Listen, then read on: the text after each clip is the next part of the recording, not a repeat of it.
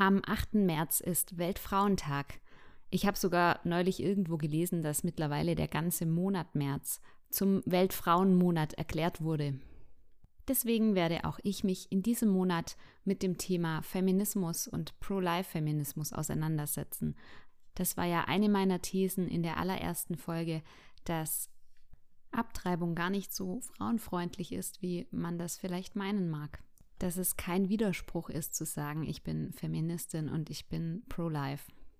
Deshalb möchte ich mich in den nächsten Folgen einigen Aspekten des Thema Feminismus widmen. Ich möchte auch die Geschichte des Feminismus ein wenig beleuchten und dann anhand verschiedener Statements meine Gedanken zum Thema Feminismus und Lebensschutz mit euch teilen.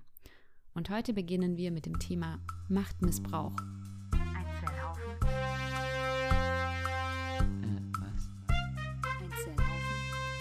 Ein Zellhaufen spricht über Abtreibung. Hallo und willkommen zurück. Ich freue mich, dass du heute wieder dabei bist. Nachdem es letztes Mal ein bisschen sanfter zuging und ich davon gesprochen habe, wie wichtig es ist, die Realität von Abtreibung anzuerkennen und immer mehr zu versuchen, diese Realität zu begreifen, wird es heute wieder ein wenig herausfordernder denn ich spreche heute über das Thema Machtmissbrauch und allein schon das Wort kann sehr stark triggern. Wer einmal unter Machtmissbrauch gelitten hat, kann möglicherweise sein Leben lang eine Wunde davon mit sich herumtragen. Und da man Machtmissbrauch mitunter als Wurzel dessen bezeichnen kann, woraus der Feminismus hervorging, möchte ich dieses Thema als erstes ein bisschen näher beleuchten. Also was bedeutet das überhaupt? Wenn wir nach einer Definition von Machtmissbrauch suchen, dann finden wir im Internet folgende Definition. Der Missbrauch einer Machtposition, um anderen Personen, über welche man Macht ausüben kann, zu schaden, sie zu schikanieren oder zu benachteiligen oder um sich selbst oder eigenen Günstlingen persönliche Vorteile zu verschaffen. Also im ersten Moment mag man da vielleicht an Politiker denken oder an ja, hohe Würdenträger, an Amtsträger, an Autoritätspersonen, an Menschen, denen zum Beispiel Kinder oder Jugendliche anvertraut werden. Und das zählt alles mit Sicherheit darunter. Aber ich glaube persönlich, dass jeder in der Gefahr ist, Macht zu missbrauchen, weil jeder in seinem Leben oder zumindest die meisten Menschen einen gewissen Autoritätsbereich haben, in dem sie Autorität ausüben. Das können ganz banale Dinge sein. Autorität, die man im Job hat, Autorität in der Familie oder auch emotionale Macht, die man über andere ausüben kann. Zum Beispiel in einer ungesunden Beziehung. Und ich war selbst in meinem Job einmal in einer Situation, dass mir Machtmissbrauch vorgeworfen wurde, oder genauer gesagt, es war nicht mal der Vorwurf, dass ich meine Macht missbraucht hätte, sondern dass ich Gefallen daran hätte, Macht auszuüben. Was dann meine Kollegen bestätigt haben, dass das nicht der Fall war, dass das nicht gestimmt hat. Aber das ist einer der krassesten Vorwürfe überhaupt. Wenn einem das vorgeworfen wird, da muss man erstmal das Gegenteil beweisen und man muss sich da auch wirklich selber immer wieder hinterfragen, ob man seine Autorität möglicherweise falsch einsetzt. Ich finde es absolut crazy, was Macht mit einem Menschen machen kann, zu welchen Dingen, zu welchen Handlungen Macht Menschen verleiten kann. Es gibt da auch so einen Spruch, ich weiß jetzt nicht, ob der konkret auf Macht bezogen ist oder vielleicht auch auf Geld, aber ich glaube, man kann das in manchen Fällen auch gleichsetzen. Aber der lautet so ungefähr sinngemäß, Macht macht einen nicht zu einem schlechten Menschen oder zu einem guten Menschen, sondern an dem, wie ein Mensch mit Macht umgeht, zeigt sich sein wahrer Charakter also sie bringt das Beste oder das Schlechteste in einem hervor. Aber egal, wie es nun tatsächlich ist, unter Machtmissbrauch zu leiden, ist eine der schlimmsten Dinge, die einem Menschen widerfahren können. In der Psychologie unterscheidet man bezüglich Traumata zwischen man-made und non-man-made, also menschengemachte Traumata und nicht menschengemachte Traumata, zum Beispiel äh, Naturkatastrophen. Und Studien zeigen, dass menschengemachte Traumata eine schlimmere Belastung darstellen als nicht menschengemachte Traumata. Und intuitiv können wir das total nachvollziehen. Denn wenn schlimme Dinge passieren, wie zum Beispiel eine Naturkatastrophe oder ein Unfall, dann können wir uns das auch nicht erklären. Aber wenn ein Mensch einem anderen aus Bösartigkeit etwas antut, widerspricht das unserer tiefsten inneren Sehnsucht nach Gerechtigkeit und nach Frieden. Das kann man dann versuchen, sich irgendwie zu erklären, dass der Mensch selber schlimme Dinge erlebt hat und vielleicht ist das in vielen Fällen auch tatsächlich der Fall. Aber umso mehr fragen wir uns, warum hat dieser Mensch dann einem anderen dasselbe Leid zugefügt? Warum glauben manche Menschen, über andere einfach verfügen zu können, sie für ihre Zwecke missbrauchen zu dürfen? Das finden wir absolut entsetzlich und zwar zu Recht. Und je mehr Macht der Missbrauchende hatte und je wehrloser der Missbrauchte war, umso empörter macht es uns. Aber jetzt kommt meine These und jetzt wird es ein bisschen provokant. Wir empören uns gerade so lange darüber, wie wir nicht selber diejenigen sind, die die Macht besitzen oder eine direkte Verbindung zu denjenigen haben, die betroffen sind. Und ich will mich da auch selber gar nicht ausschließen.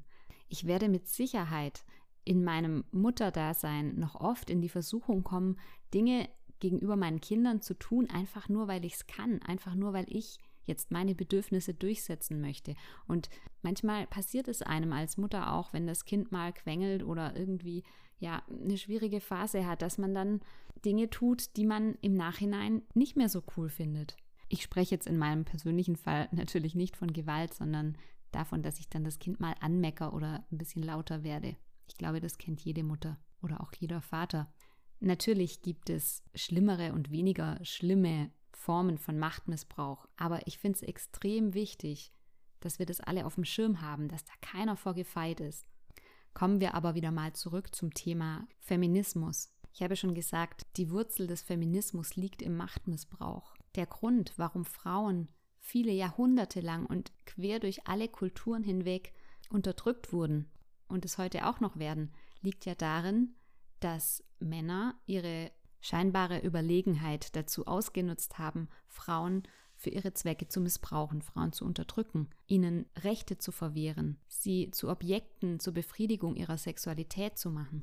Und ich bin wahnsinnig dankbar, dass ich in einer Zeit leben darf, in der wir zumindest schon einen Teil des Weges geschafft haben, zu dem, dass Frauen die gleichen Rechte, die gleiche Anerkennung und die gleiche Würde haben wie Männer.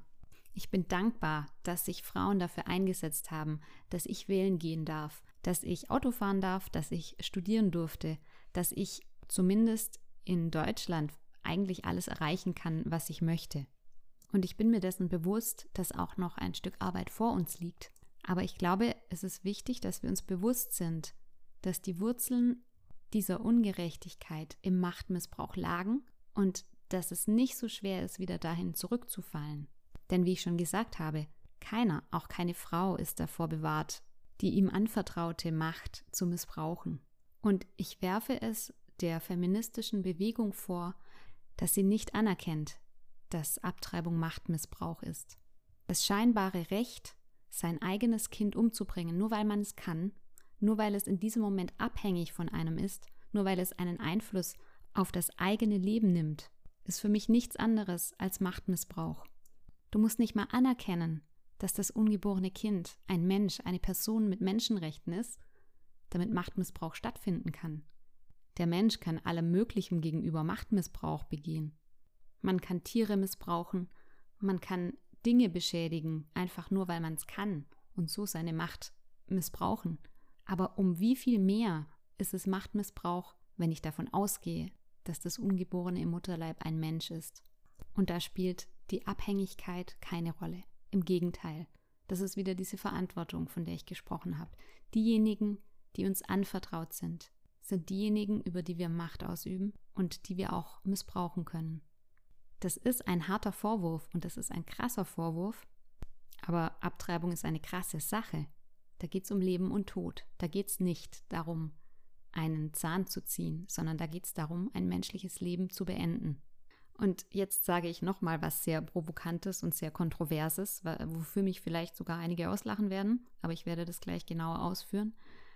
Der Grund, warum so viele Christen sich gegen Abtreibung einsetzen, ist der, dass im Christentum Macht komplett anders verstanden wird als in anderen Kulturen und Religionen und dass Jesus Machtmissbrauch mit einer Radikalität abgelehnt hat, wie wir sie bis zu diesem Zeitpunkt in der Geschichte selten gesehen haben. Im christlichen Verständnis heißt gute Leiterschaft, eine gute Ausübung von Macht immer dienen, Verantwortung übernehmen und diejenigen zu beschützen, die einem anvertraut sind. Jesus hat das ganz radikal vorgelebt und hat zu seinen Jüngern gesagt, ihr wisst, dass die Mächtigen in dieser Welt ihre Macht missbrauchen, aber bei euch soll das nicht so sein. Wer unter euch der Größte sein will, der soll der Diener aller sein. Das war zu dieser Zeit absolut revolutionär, dieser Gedanke. Und wenn du mir nicht zustimmst, dann wirst du jetzt denken, ja, die Kirchengeschichte, die sagt aber was anderes, ihr Christen, ihr seid doch selber die größten Machtmissbraucher, ihr Heuchler und so weiter. Und ich stimme dir zu, im Namen des Glaubens und unter dem Vorwand irgendwelcher christlichen Motive wurden furchtbare Dinge getan. Da wurde die Macht schrecklich missbraucht und das bis heute. Und die Kirche muss unbedingt daran arbeiten, wieder zu dem ursprünglichen christlichen Verständnis von Macht zurückzufinden. Aber das mindert nicht meinen Punkt, sondern das bestärkt ihn. Denn das ist ja genau das, was ich ausgesagt habe am Anfang. Menschen tun die verrücktesten Dinge, wenn sie an Macht gelangen. Und sie tun die verrücktesten Dinge und die schrecklichsten Dinge, um diese Macht aufrechtzuerhalten. Und davor sind auch leider die Christen nicht gefeit. Der Punkt ist, die eigentliche, echte Lehre des Christentums besagt genau das Gegenteil. Ihr sollt eure Macht nicht missbrauchen, sondern Macht dazu verwenden, um andere zu schützen, ihnen zu dienen und sie dazu befähigen, ihr volles Potenzial auszuschöpfen. Und auch die Gleichheit aller Menschen, das ist ein zutiefst christlicher Gedanke. Das war absolut nicht normal zur Zeit Jesu, dass Frauen, dass Sklaven, dass Kinder als gleichwertige Menschen wie Männer behandelt wurden. Und in der Bibel, im Neuen Testament, kommt es ganz explizit vor. Das ist nochmal ein ganz extra Kapitel und das ist jetzt auch nicht mein Herz, das herzuleiten, woher das dann kam, dass das alles so auf die schiefe Bahn geraten ist. Aber wenn du dir anschaust, in welchen Kulturen, in welchen Ländern Machtmissbrauch und ungleiche Behandlung von verschiedenen Menschengruppen zuerst etabliert wurden oder besonders stark etabliert wurden, das sind weitgehend christlich geprägte Länder. In der internationalen mhm. Rangliste der Korruption sind auf den ersten 20 Plätzen mit, den, also mit der geringsten Korruptionsrate sind gerade mal drei Länder, die nicht über Jahrhunderte hinweg christlich geprägt wurden. Ich würde wetten, dass es auch eine relativ hohe Übereinstimmung damit gibt, wie gut Frauen gestellt sind in diesen Ländern. Also ja, das hat sich dann in der Zeit der Aufklärung alles dahin entwickelt, dass das dann humanistische Werte wurden, die losgelöst vom Christentum genauso ihre Gültigkeit haben. Und das ist jetzt auch gar nicht mein Punkt, irgendwie zu beweisen, wie toll das Christentum wäre oder was auch immer. Ich habe ja schon öfter gesagt, ich brauche meinen Glaubenshintergrund nicht, um das zu verargumentieren, warum ich gegen Abtreibung bin. Aber ich wollte einfach hier mal diese Theorie aufstellen, warum so viele Christen diese Empörung empfinden darüber, dass hier unschuldige Kinder einfach abgeschlachtet werden. Und auch wenn du mit dem Christentum überhaupt nichts anfangen kannst, dann glaube ich doch, dass du zumindest wahrscheinlich mit den humanistischen Grundwerten, die einfach daraus entstanden sind, wahrscheinlich trotzdem was anfangen kannst. Und auch da ist Machtmissbrauch kein sehr hohes Gut. Leider kollidiert das ein bisschen mit Werten, die in unserer heutigen Zeit immer mehr an Bedeutung gewinnen, wie zum Beispiel Leistungsdenken, wirtschaftliches Denken, eine falsche Vorstellung von Freiheit, nämlich die Vorstellung, Freiheit bedeutet, alles tun und lassen zu können, was man möchte, einfach nur weil man es kann. Und wenn es um berufliche oder akademische Leistung geht, um wirtschaftlichen Erfolg, dann ist es heutzutage ganz normal, die Ellenbogen auszufahren und auch mal seine Position dazu zu benutzen, ein Ziel zu erreichen. Und auch wenn vielleicht die feministische Bewegung dazu etwas anderes sagen würde, in meinen Augen ist genau das das, was bei Abtreibung passiert, dass die Macht über das eigene Kind dazu missbraucht wird, um seine Karriereziele zu erreichen, um sein Lebenskonzept zu verwirklichen. Weiß der Geier, das sind ja immer unterschiedliche Gründe. Damit will ich nicht sagen, dass sich irgendjemand diese Entscheidung leicht macht oder diese Entscheidung leichtfertig trifft. Das ist jetzt heute nicht das Thema, aber der Punkt ist, Machtmissbrauch kann auch dann stattfinden, wenn man sich das nicht bewusst ist. Auch wenn man etwas Gutes im Sinn hat.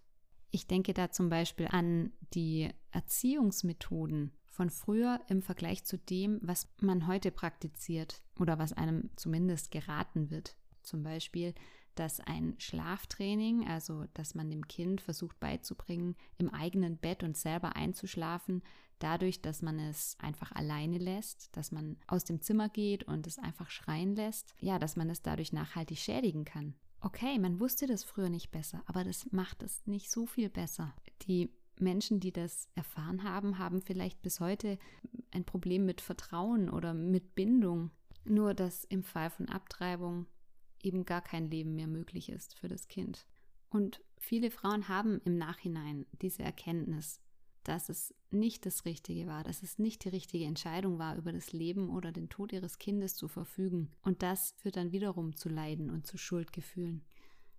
Also, das waren jetzt heute harte Worte, das waren krasse Vorwürfe und das war vielleicht nicht für jeden so leicht verdaulich.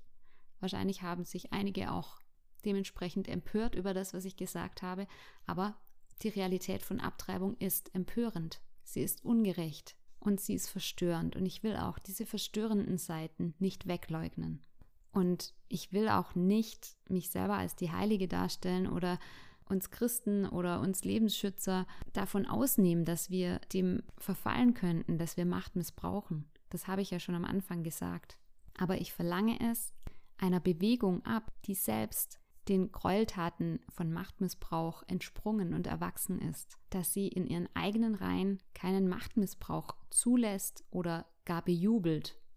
Und bitte, spar dir das Argument zu sagen, es wäre Machtmissbrauch, Frauen vorzuschreiben, was sie mit ihrem Körper zu tun haben. Denn es einem Menschen nicht dem eigenen Ermessen überlassen zu wollen, ob er einen anderen Menschen umbringt oder nicht, hat nichts mit Machtmissbrauch zu tun. Das ist einfach eine Frage von kohärenter und konsistenter Lebensethik. Ein so grundlegendes Recht wie das Recht auf Leben kann ich nicht nur einer Menschengruppe zugestehen. Das ist inkonsequent und diskriminierend. Und das ist ja auch genau das, wogegen der Feminismus eigentlich vorgeht. So viel gute Laune zum Schluss. Na gut, ich hoffe, dass du beim nächsten Mal wieder mit dabei bist. Wie gesagt, die nächsten Male geht es ein bisschen um das Thema Feminismus und verschiedene Aspekte davon hinterlass mir doch bei Apple Podcasts eine Rezession. Rezension, ich kann mir das Wort nicht merken. Eine Rezension. Folge mir auf den verschiedenen Kanälen. Instagram at Zellhaufen-Podcast. Bei YouTube kannst du abonnieren klicken, wenn du es da hörst. Ich freue mich auch immer über Nachrichten und Kommentare. Und ich bin schon mal gespannt, wie sehr ich dafür gehatet werde für das, was ich heute verzapft habe. Aber kein Problem, ich komme damit klar. Trotzdem seid lieb zueinander, macht's gut und bis zum nächsten Mal, euer Zellhaufen, Sabina.